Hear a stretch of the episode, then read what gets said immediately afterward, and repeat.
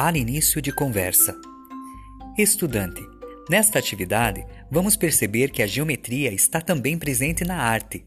Alguns pintores se utilizaram dessa importante área da matemática para exprimir e representar seu talento por meio das formas geométricas. Você quer conhecê-los? Mas para isso, vamos colocar a mão na massa?